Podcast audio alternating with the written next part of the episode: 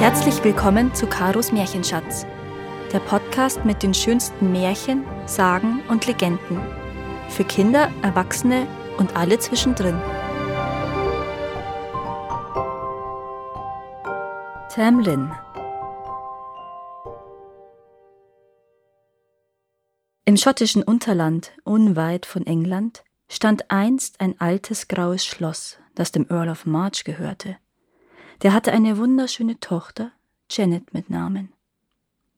Eines Tages war es der schönen Janet zu langweilig, immer nur in dem kalten, grauen Gemäuer zu sitzen und mit den Hofdamen Schach zu spielen. Die Sonne schien prächtig, und Janet ging hinaus, um durch die sagenhaften Wälder von Cardahor zu streifen, die um ihres Vaters Schloss herumlagen. Eigentlich hatte der Vater ihr verboten, diese Wälder zu betreten, denn dort soll es nicht mit rechten Dingen zugehen. Aber an dem Tag war es so sonnig und die Welt war so schön. So ging Janet also munter und guten Mutes vor sich hin und gelangte schließlich in ein stilles grünes Tal, wo die wunderbarsten Glockenblumen und Heckenrosen prangten. Schönere hatte sie noch nie in ihrem jungen Leben gesehen. Sie konnte nicht anders, als nach einer der Rosen zu greifen. Kaum aber hatte sie die Hand ausgestreckt und eine Heckenrose vom Strauch gebrochen, da stand plötzlich ein junger Ritter vor ihr. Groß war er und blass und trug einen seidenen Umhang. Was tust du hier und wie kannst du es wagen, die Rosen von Cardahar zu pflücken? fuhr er das entsetzte Mädchen an. Ich hab mir dabei nichts Böses gedacht, antwortete sie. Und was gehen dich überhaupt diese Rosen an?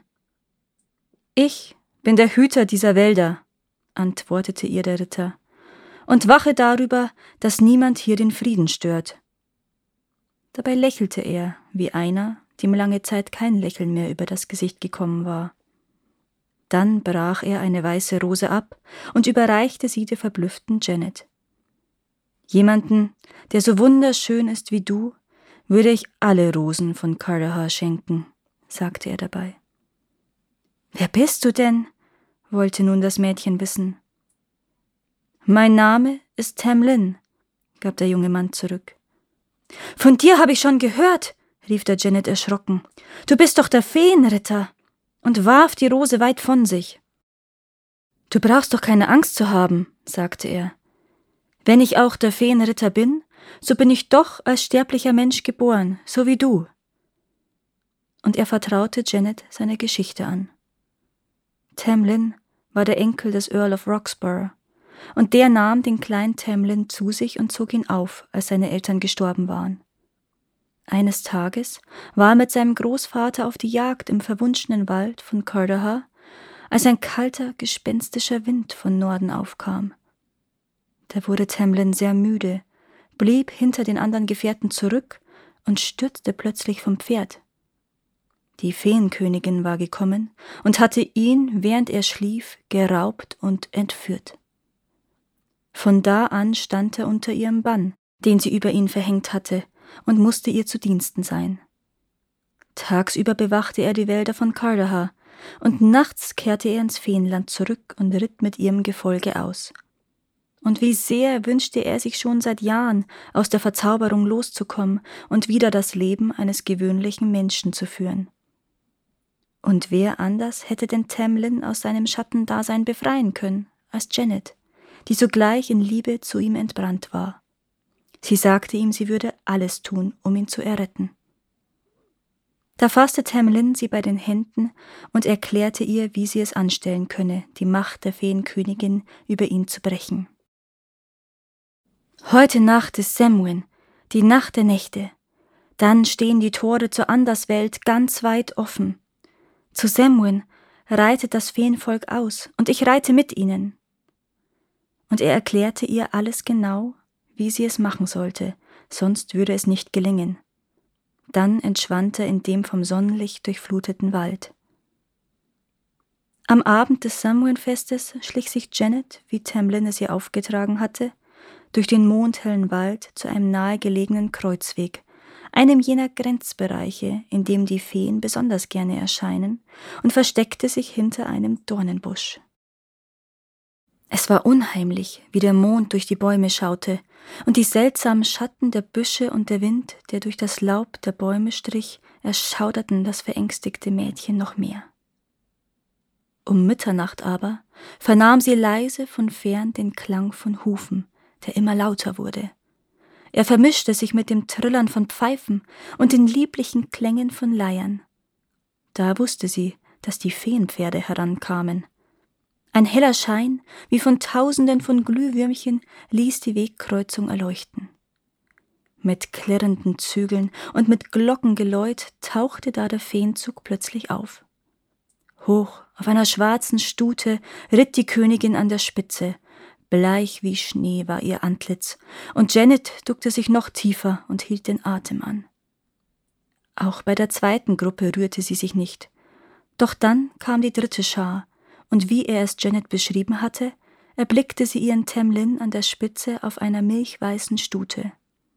Er trug nur einen einzigen Handschuh, wie er es gesagt hatte, und auf seiner Stirn lag ein goldener Reif. Und sogleich sprang sie aus dem Schatten auf den Weg, ergriff den Zügel und riss ihn jählings vom Pferd, wie er es ihr geheißen hatte. Eng nahm sie ihn in die Arme und presste seinen Kopf gegen ihre Brust. Sogleich ertönte schrill ein Feenschrei. Temlin ist verschwunden! Die Königin riss ihr Pferd herum und preschte herbei. Sie wandte sich im Sattel um und starrte Temlin mit einem eisigen Blick an. Dann warf sie ihren Zauber auf Temlin. Der Körper des Ritters schien sich auf einmal in Janets Armen aufzulösen, und plötzlich merkte sie, dass er kleiner und kleiner wurde und dass winzige Füße gegen ihre Handflächen klopften und eine Eidechse versuchte verzweifelt zu entkommen. Ohne zu überlegen, hielt Janet das Tierchen fest mit den Händen umschlossen. Aber die Augen der Feenkönigin begannen in ihrem Zauber zu funkeln, und größer und größer wurde die Eidechse, bis Janet bemerkte, dass sie eine schlüpfrige und schuppige Schlange hielt, die sich um ihren Arm und um ihren Hals wand. Mit aller Kraft biss sie die Zähne fest zusammen und presste sich gegen die zischende Kreatur. Obgleich eine betäubende Kälte in ihr Herz kroch, wich Janet nicht zurück und ließ nicht locker, denn ihr geliebter Temlin hatte ihr schon gesagt, welche Prüfung sie noch zu bestehen hatte. Nur die entschlossene Umarmung einer sterblichen Geliebten in der Samhain-Nacht könnte ihn aus seinem Zauberbann lösen. Da stieß auf einmal die Königin gebietend einen Schrei aus. Und da, wo sich zuvor eine Eidechse und eine Schlange aus der Umarmung der jungen Sterblichen zu befreien gesucht hatten, befand sich jetzt ein rotglühendes Eisen, das sich in das Fleisch der Sterblichen hineinbrannte. Doch Janet gab nicht nach. Das Ende des Kampfes kündigte sich an. Eiligst entfloh sie der Gesellschaft und warf das glühende Eisen in eine Quelle, es zischte und dampfte, und dann war plötzlich Stille. Und der Quelle entstieg ein Jüngling, der so nackt war, wie er aus dem Schoß der Mutter auf die Welt gekommen war. Lautlos setzte sich der Feenzug wieder in Bewegung und zog weiter. Doch noch einmal wandte sich die Königin um, winkte mit ihrer schmalen grünen Hand, und Temlins milchweiße Stute folgte dem Zug der Feen. Der Kampf war entschieden, und mit eisigem Blick auf das liebende Paar rief sie wehklagend.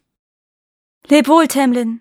Hätte ich geahnt, dass eine sterbliche Frau sich in dich verlieben wird und mich dir abspenstig macht, so hätte ich dein Herz aus der Brust gerissen und gegen eins aus Stein ausgetauscht, und deiner schönen Geliebten hätte ich die hübschen grauen Augen aus dem Kopf gekratzt und ihr Holzaugen angehext. So rief sie, und schon begann es hell zu werden, und im nächsten Augenblick war die ganze Feengesellschaft auf geisterhafte Weise zwischen den Bäumen verschwunden. Vorbei war der ganze Spuk. Temlin aber küsste Janets verbrannte Hände, und als die Sonne aufging, liefen sie zusammen zu dem grauen Schloss von Janets Vater. All ihre Gedanken waren nur von menschlicher Liebe erfüllt. Danke, dass ihr auch dieses Mal zugehört habt. Es würde mir sehr helfen, wenn ihr diesen Podcast abonniert und wenn er euch gefällt, mit euren Freunden und eurer Familie teilt. Habt ihr Vorschläge oder Wünsche für weitere Geschichten? Dann schreibt mir. Meine Kontaktdaten findet ihr in den Shownotes. Bis zum nächsten Mal. Bye.